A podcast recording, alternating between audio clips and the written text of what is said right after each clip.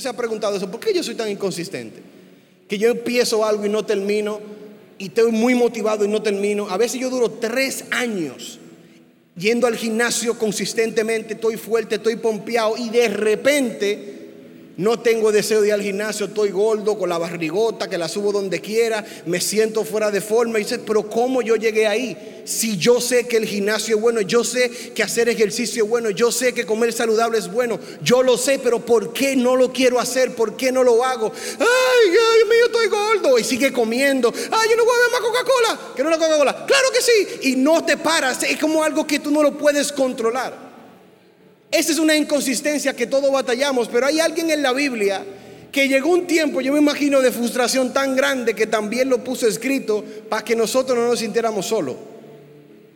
En Romanos 7:15 dice, en una versión que leo, dice, lo que no entiendo de mí mismo es que decido de una manera, pero luego actúo de otra manera, haciendo cosas que desprecio absolutamente. Entonces, si, no se puede, si yo no puedo confiar en mí para descubrir qué es lo mejor para mí y luego hacerlo, se hace evidente que el mandato de Dios es necesario. O Pablo estaba batallando en un tiempo y él dijo, lo que yo quiero hacer no lo hago y lo que no debo de hacer lo hago. Y usted dirá, pero Pablo era uno de los grandes líderes, porque él pasó por eso también. Lo que pasa es que somos seres humanos. Por eso yo quiero que usted entienda que todo lo que yo le he hablado a todos nos pasa y no puede volver a pasar. Pero hay trucos y técnicas que uno puede desarrollar para limitarlo lo más que usted pueda. Porque hay días que usted se va a levantar como un oso polar.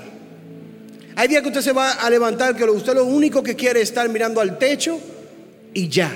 Y está bien, hay días así. Lo que tú no puedes permanecer ahí, ni espiritualmente, ni financieramente, ni, ni, ni, tu físico, tú no puedes permanecer en ese lugar porque te vas a secar por completo. Debes de una manera u otra comenzar a entrar rutinas sabias que te ayuden.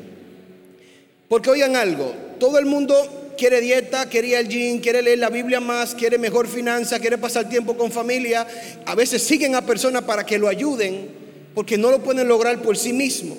Pero oigan algo, siempre son las cosas pequeñas que nadie ve las que resultan en las grandes cosas que todo el mundo quiere. Todo el mundo quiere cosas grandes, cambios grandes, todo el mundo quiere, todo el mundo quiere, sí o no, usted quiere, yo quiero, todos queremos, eso es que dicen, una clase de lenguaje aquí. Todos queremos las cosas buenas, pero a veces somos negligentes en hacer las cosas pequeñas que nos van a llevar a esas cosas grandes. Porque pasos pequeños completan grandes visiones. Pero ¿qué pasa? Nosotros nos ponemos en la mente el producto final. Y tú dices, quiero aprender, voy a leer la Biblia, o voy a leer tres libros, o voy a hacer tal cosa, y después el problema es que tú dices, en dos días. Pero ¿y por qué tú te pones una meta tan así? Si tú antes no, no, leías ni un minuto, de repente tú vas a poder leer un libro en un día. Pero ¿y cómo que tú haces tu cálculo? Tú tienes que ser realista contigo mismo. Pero ¿qué pasa? Nosotros no nos llenamos la cabeza de lo más grande. No, yo quiero hacerlo, yo lo voy a hacer. Sí, está bien, tú lo vas a hacer, pero tú no tienes que hacerlo mañana. Empieza pequeño, empieza tomando pasos sabios y eventualmente tú vas a llegar ahí. Entonces nosotros despreciamos los pequeños comienzos. Una empresa pequeña va a empezar y como tiene que empezar vendiendo cosas sencillas, y sí es verdad que Apple está ahí, sí es verdad que tiendas en megacentro están ahí, pero esos son ellos, yo estoy en mi mundo, déjame empezar tomando decisiones sabias poco a poco, pero nadie le pone atención a eso hasta el día que de repente, ¿tú te acuerdas de fulano? Ah, por eso mucho tiene como siete tiendas en, en Santo Domingo entero, y eso que él empezó fue en su casa. Ajá, pero cuando estaba en su casa tú no le compraste nada y ahora va a tener que comprárselo carísimo. Porque así es la vida. Los pasos pequeños nosotros no lo valoramos ni en nosotros ni en nadie. Cuando queremos algo lo queremos de lo mejor y lo más grande. Pero antes de usted empezar este año, yo quiero que usted se quede con el cambio, pero mire lo que usted tiene que hacer primero. Dígale que está a su lado, identifica, borra y comienza identifica, borra y comienza. ¿Qué pasa? Para usted poder tener hábitos nuevos, usted primero tiene que borrar los hábitos viejos. Usted no lo puede ligar los dos al mismo tiempo. Usted no puede pretender que usted se levantaba a las 12, en, tu mente tú levantas a las 12, pero tú dices, yo voy al gimnasio a las 6. Ok, ¿a las 6 de qué? Pero no de la mañana, porque primero tú tienes que lograr levantarte temprano para después tú lograr ir al gimnasio temprano. Pero nosotros no tenemos metas que no son reales. Primero debemos de identificar las, los hábitos malos que usted ha tomado. Si usted antes, el año pasado, decía, wow, pero yo duraba 7, 8, 9 horas viendo serie en Netflix, una serie nueva salía y al otro día ya yo la veía. Y, yo veía la película que salían al otro día ya yo la veía. Y yo sacaba, y tú te sentías como orgulloso de eso, wow, yo veo pile serie, wow, yo estoy al día, ah, wow, qué chulería. Ajá, ajá, ajá. ¿Y qué? Tú tienes primero ir verificando esas cosas que te comieron el tiempo, que acabaron contigo, con, tu tiempo de familia, con tu tiempo de leer la Biblia. Analiza qué fue todo eso que te quitó el tiempo. Tú tienes que ir quitando primero antes de tú empezar a meterle otro sistema a algo que no, no estaba estable. Debes de borrar primero. Y hay algo en la Biblia que me encanta. En 2 de Crónicas 29 en los tiempos de reinado había un, rey que se llamaba Acaz. Acaz fue rey de Jerusalén cuando tenía 20 años. 20 años. Y a 20, si usted tiene menos o más.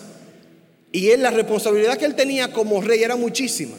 Yo sé que los tiempos han cambiado y todo, pero no hay límite en esto. Usted puede tener la edad que usted quiere, usted puede tomar decisiones sabias y moverse de la manera correcta. La edad no es un factor. Y él tenía 20 años y reinó por 16 años. Pero oye lo que pasa. Él era una persona completamente leja del corazón de Dios. Completamente. Ese hombre, mire, durante su gobierno rindió cultos a dioses paganos. Levantó estatuas a dioses paganos. Hizo santuarios a dioses paganos. Mató muchísimas personas. Pero muchas hasta su hijo lo sacrificó, uno de ellos.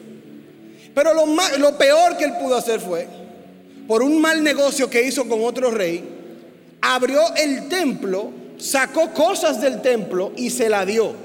Y después entonces el bárbaro cerró el templo para que nadie entrara y adorara hiciera nada. El nivel, el nivel de decir ya, no quiero nada que ver con Dios. Y su reinado fue el peor. Muchas personas murieron, Dios se apartó de ellos, una locura. Pero ¿qué pasa? Llegó el hijo, cuando él muere, el hijo es que llega al, trono. Hay algo que me da, me da, por entender el texto, que él identificó lo que su papá había hecho, había hecho mal, antes de él subir.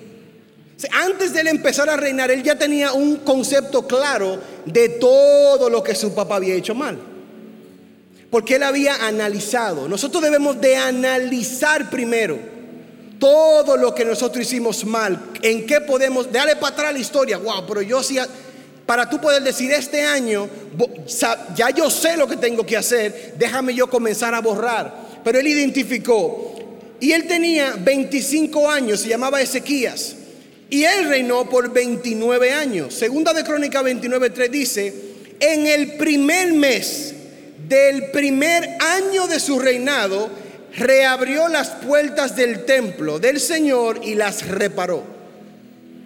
Se él pudo identificar que su papá había hecho tantas cosas malas y lo peor que él pudo hacer fue cerrar el templo. Él dijo, no, vamos a empezar mejor. Y de, el primer mes de su primer año, lo primero que hizo fue, abran el templo, arreglen la puerta y pongan eso bonito. Y de ahí en adelante, tomando decisiones pequeñas, buscó a los levitas, preparó a los sacerdotes, comenzó poco a poco a ir organizando. Él tenía una visión clara de lo que quería, pero él empezó poco a poco, poco a poco. Dícela que el reino creció, miles fueron bendecidos, las finanzas de todo el mundo floreció todo comenzó a cambiar, todo comenzó a renacer. eso era una, una, cosa de verla. Si lo hacen una película, eso parecía Narnia. Era, era una cosa hermosa, todo el mundo bien. ¿Por qué? Porque se acercaron al más importante que era Dios y comenzaron a organizar las cosas partiendo de lo que estaba mal. Nosotros debemos de hacer ese análisis y después comenzar a borrar cosas y luego poner a Dios como centro y comenzar a hacer cosas nuevas que nosotros sabemos que nos van a llevar al lugar donde queremos, pero debemos de empezar poco a poco. Las pequeñas decisiones que tomes hoy van a ser las grandes fortalezas de tu futuro, pero debes de enfocarte en hacer las cosas bien, de forma pequeña, aunque todo el mundo te mire y dice, tranquilo, yo sé lo que estoy haciendo, ladrillo por ladrillo, palabra por palabra, y tú vas organizando las cosas poco a poco, poco a poco, poco a poco, y eventualmente vas a tener el resultado que quieras. No te pongas metas tan grandes que requieren una acción tan grande que tú mismo sabes que no puedes hacer. Si no te prepares para fallar, mejor prepárate para hacerlo correctamente poco a poco. Pero mire lo que pasa, después de que ese hombre reinó con excelencia, se muere.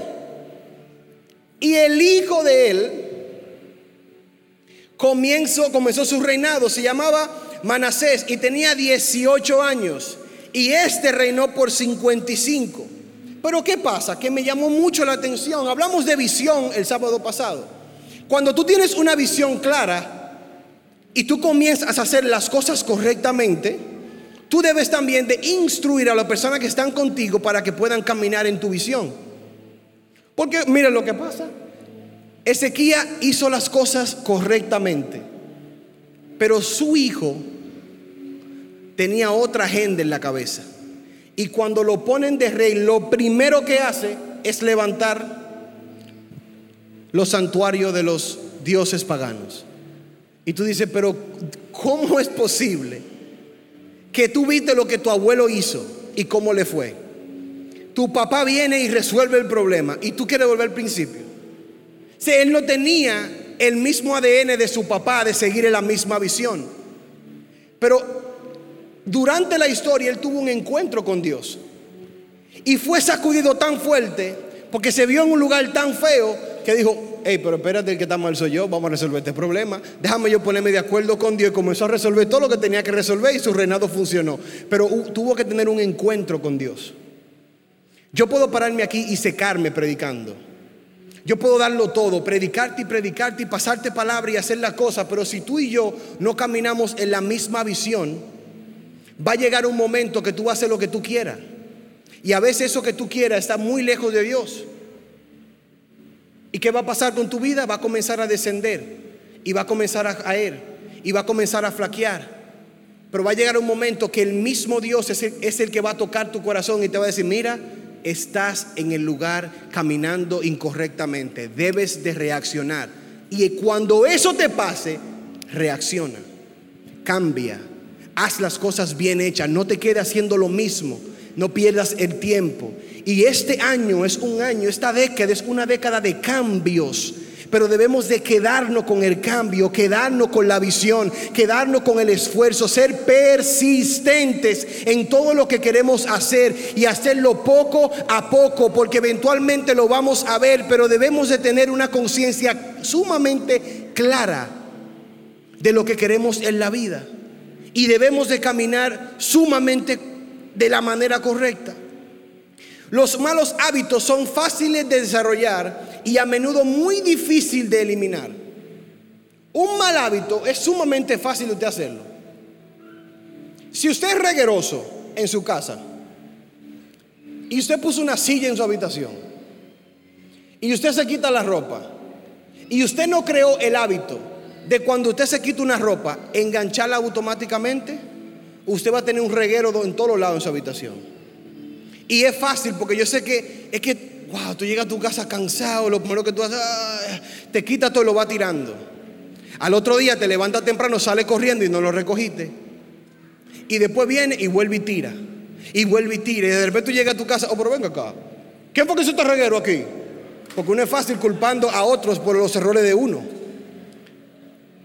Ah, pero, yo me puse eso, el, oh, ah, wow, pero yo soy regueroso. Si tú no accionas, tú no lo vas a recoger.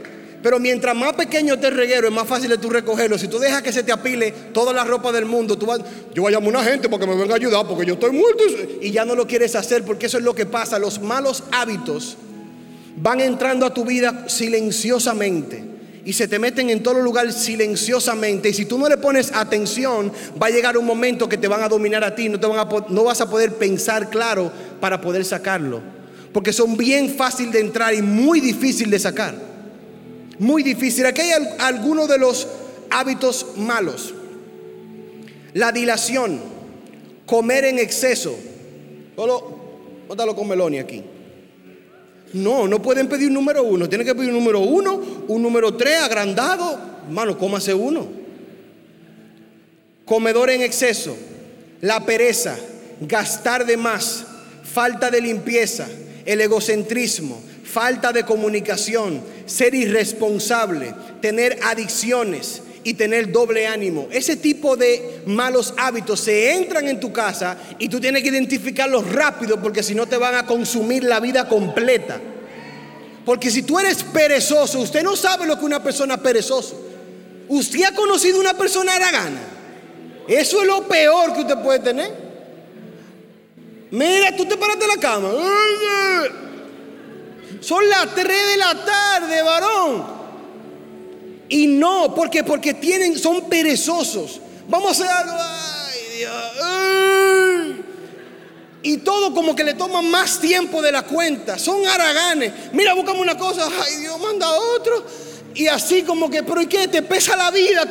¿Qué es lo que te pasa? Aragán. Es que son aragán, es que no hay forma. Pero esa araganería no empezó de repente. Yo no me levanté aragán.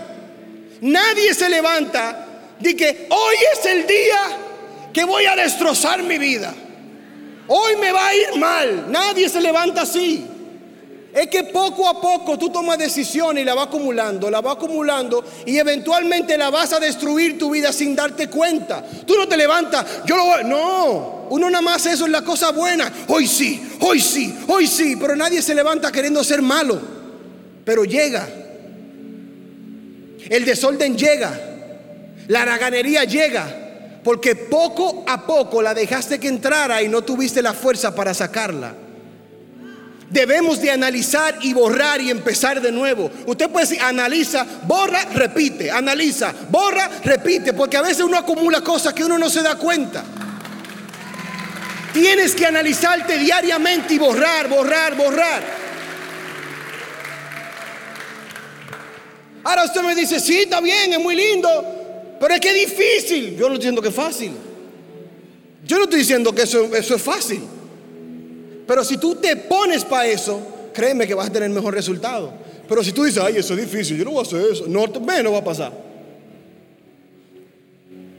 Dígale al que está a su lado, haz cambios, Dios te dará el poder. Tú no estás solo en esto. Entiende eso. Se está bien, tú te acuestas solo, te levantas solo, pero tú no estás solo. Algunos, algunos están casados y se acuestan acompañados y se levantan acompañados. Yo a veces me acuesto acompañado y me ha estado, me ha estado pasando que me pongo a roncar más de la cuenta. Y yo mismo decido irme, porque la niña se levanta, mi esposa se levanta, me da golpe, mi hermano, ¿pero qué? La acabo de dormir y tú me la estás levantando. Está bien, yo me voy, agarro mi almohada y me voy, porque uno tiene que obedecer la palabra de Dios. y reaccionar cuando hay que reaccionar. Pero usted no está solo. O sea, las decisiones que tú tomes, créeme, tú no estás solo en este camino. Tú no, tú no digas, ay, ya, no, tranquilo. Hay alguien que pelea por ti, te va a dar el poder para hacerlo. Tú lo que tienes es que abrirle la puerta para que Él sea el que te ayude a cambiar. Pero tú debes de accionar. Porque los pensamientos deben de, llegar a convertirse en palabras y las palabras convertirse en acciones y las acciones se convierten en hábitos que te van a cambiar tu destino. Pero tú debes permitir que ese proceso fluya. Tú pensaste en hacer algo. Ahora dilo. Motívate tú mismo. Eso no está mal que tú te mires en el espejo. Te ve bien hoy. Hoy lo vamos a hacer. Tú eres el más duro en esta casa. Y Puede haber mil gente en tu casa. Motívate tú mismo. Si un día tú logras hacer algo tan bien, cómprate un regalito, regálate tú mismo porque tú te lo mereces, tú lo puedes hacer. Eso no es problema, tú no tienes que esperar que alguien te regale algo. Tú quieres un chito, cómprate tu chito. Olvídate de eso. No mucho, que te pone gordo. Pero no importa, tú me entiendes. El problema es que tú debes de, de tener un programa de que tú te ayudes también. Pero tú no estás solo. Lo que pasa es que tú no te puedes sobrecargar, ¿no? Halo al paso. Él está contigo, Él te va a ayudar. Y que esos pensamientos lleguen a, a llegar a ser hábitos. En Zacarías 4, yo voy a leer el 6 y el 9 porque me encanta. Usted la puede leer más adelante la historia. Pero Dios busca encontrarse con nosotros. Dios busca acercarse a nosotros.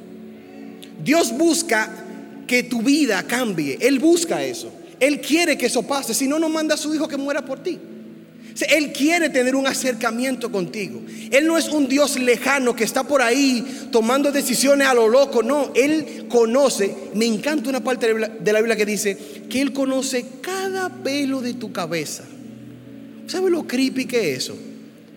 Tú piensas que alguien te, todito te lo cuenta.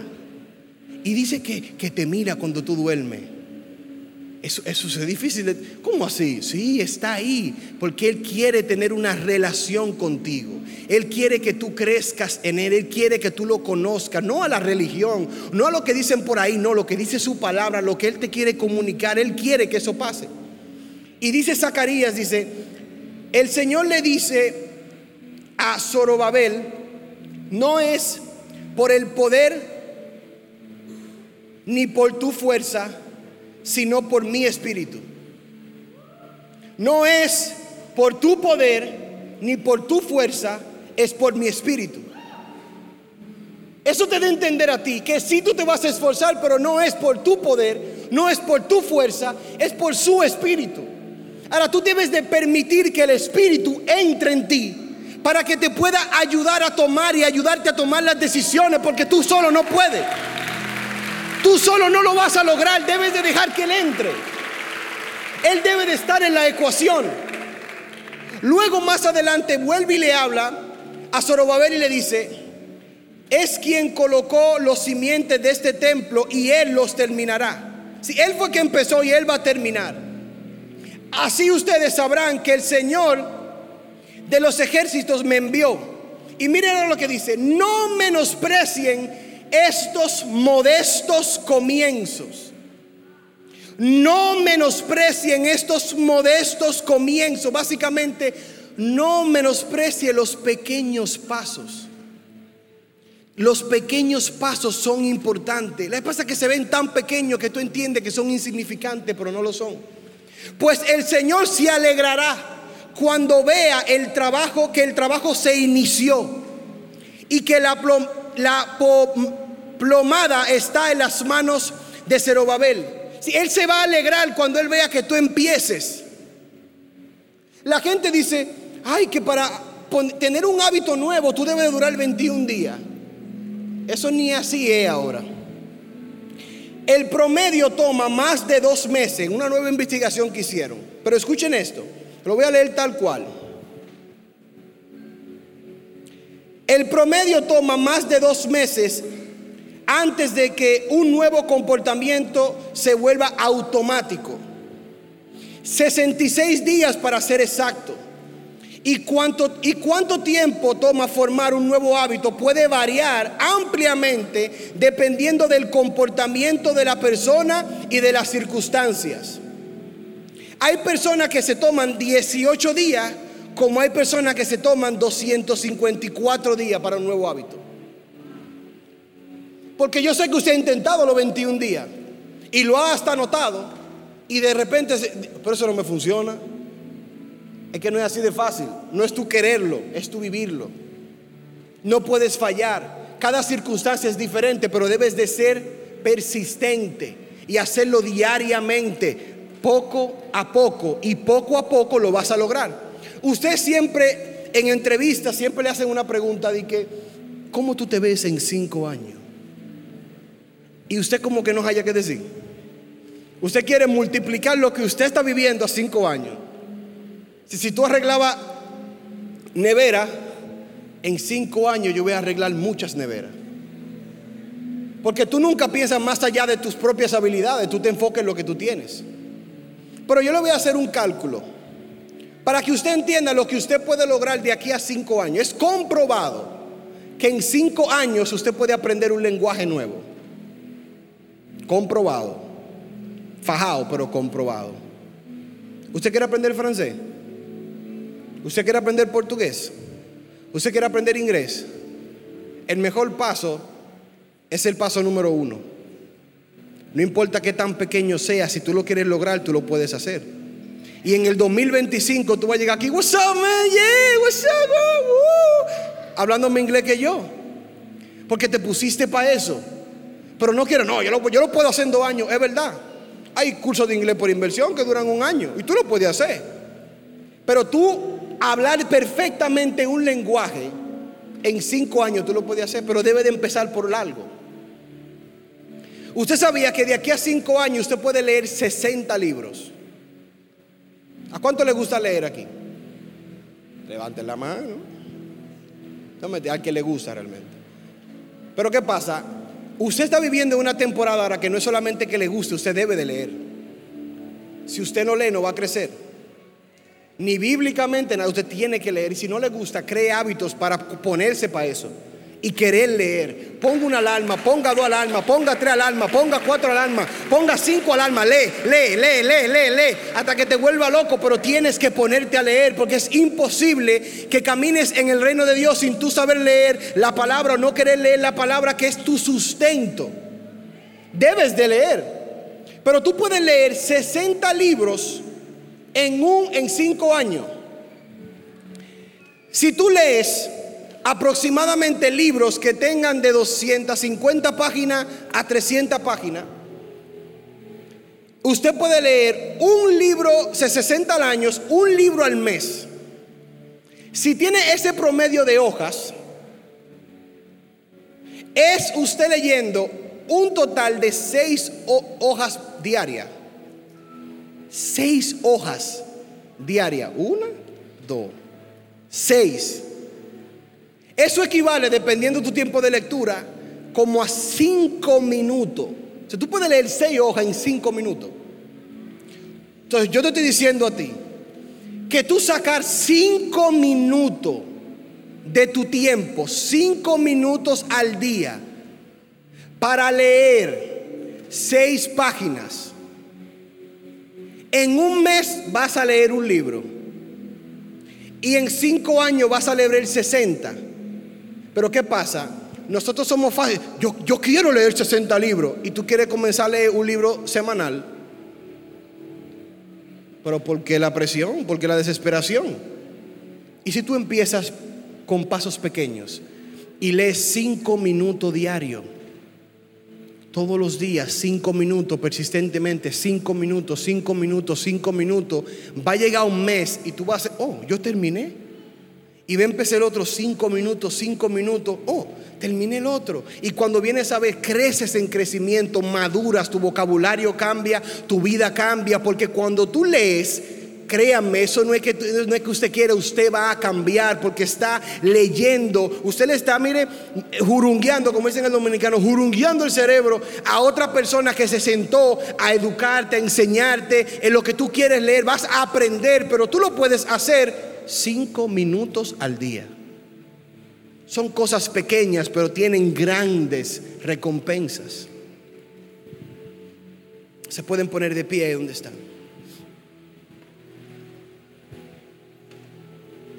Este año estamos buscando crecimiento.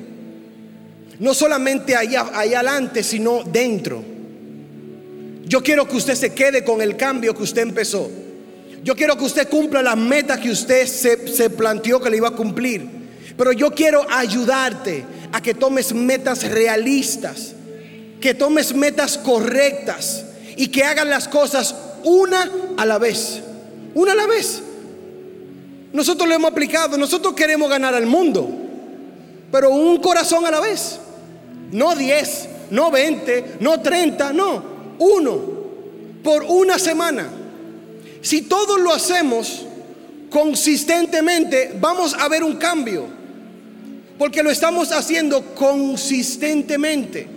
Tú busca una hoja, escribe nombre de persona, amigo tuyo de la universidad. Y tú dices, yo no lo voy a predicar todo al mismo tiempo. Déjame agarrar a fulanito y a fulanito, uno a la vez. Y lo voy a invitar a salir, voy a compartir con él, voy a nítido. Y luego tú le presentas un Jesús, luego tú le invitas a la iglesia. Ya tú cumpliste, era uno, una sola salida. En la semana que viene tú buscas otra persona. Y así sucesivamente poco a poco vamos a lograr la meta, pero si no empezamos tomando decisiones pequeñas, nunca vamos a ver lo grande. Enamórate de los pasos pequeños, enamórate de los primeros, de los primeros pasos, enamórate del primer día que tú te sientes a enamórate de ese día, enamórate del principio, de lo más importante, que es lo más pequeño. Pero tiene que enamorarte de lo más pequeño para que lo que tú anhelas, que es grandotototote, se cumpla porque lo estás haciendo un pasito a la vez. No te cargues, no te sobrecargues, no camine como que te duele la vida.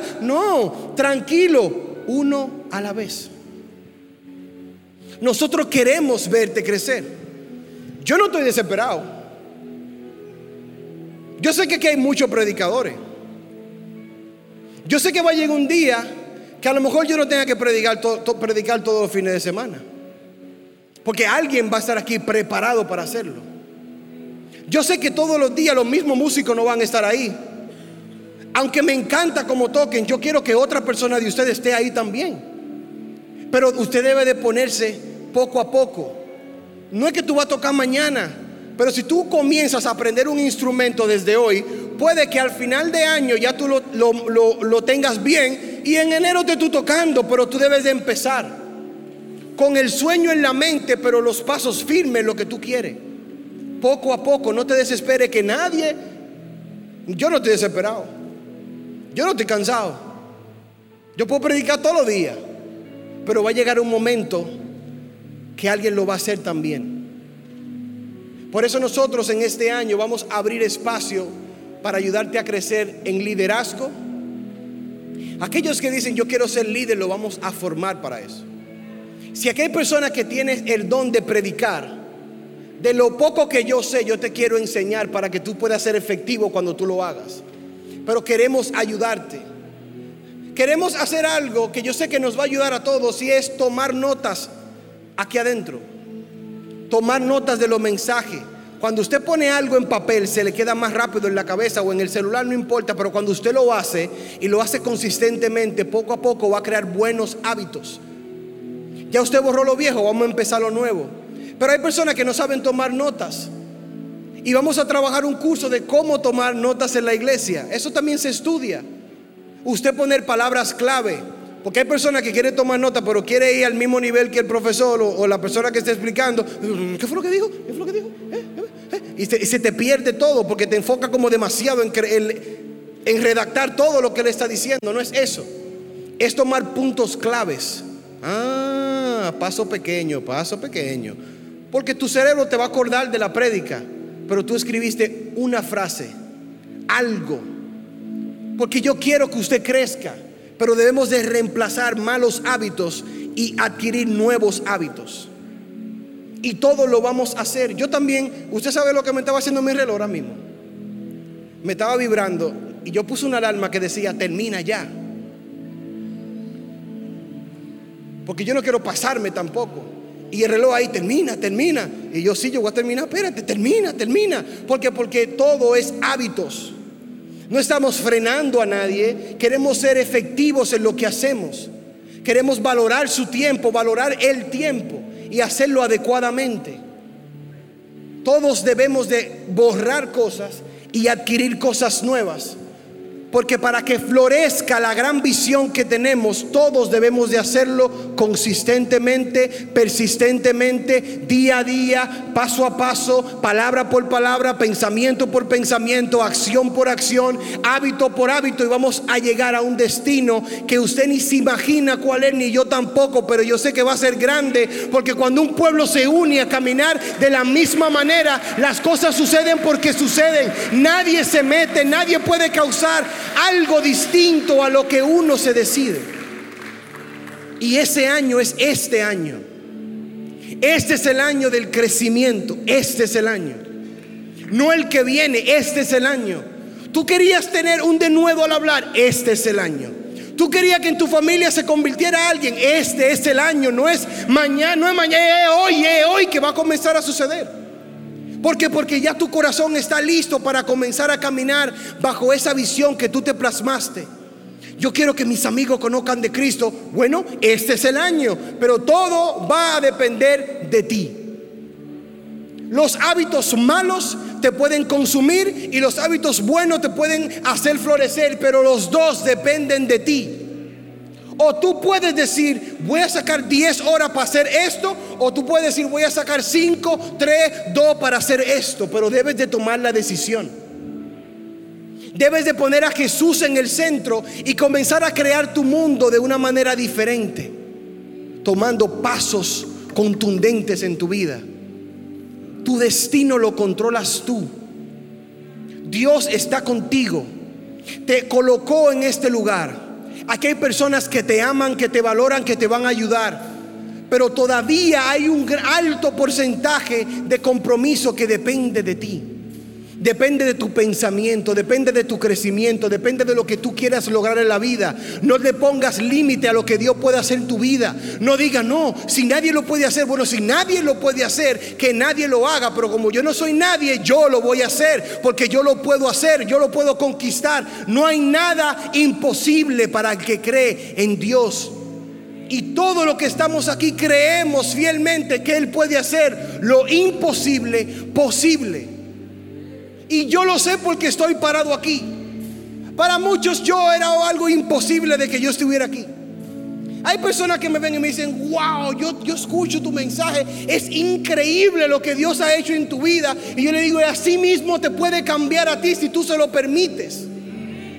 Permítele que Él entre, permítele que Él te cambie, permítele que Él te ayude, pero ayúdate tú también a ser sabio, a tomar decisiones sabias, a elegir sabiamente lo que realmente es importante para ti. Lo vano, lo vacío, te va a llenar por un momento, pero luego te va a dejar en el mismo estado, no te va a alimentar. Cualquier música que tú escuches, lo único que va a hacer es hacerte mover, pero el Espíritu Santo en la adoración te va a transformar internamente. No estoy diciendo, ay, no escuche esto no, pero que lo que te llene sea la música que transforma. Busca cosas que transformen. Busca profundamente de las cosas que te pueden traer un cambio real. Y cuando tú veas ese cambio, quédate con él. Anhela tenerlo, pero hazlo poco a poco. Poco a poco. Gracias Dios. Me gustaría saber...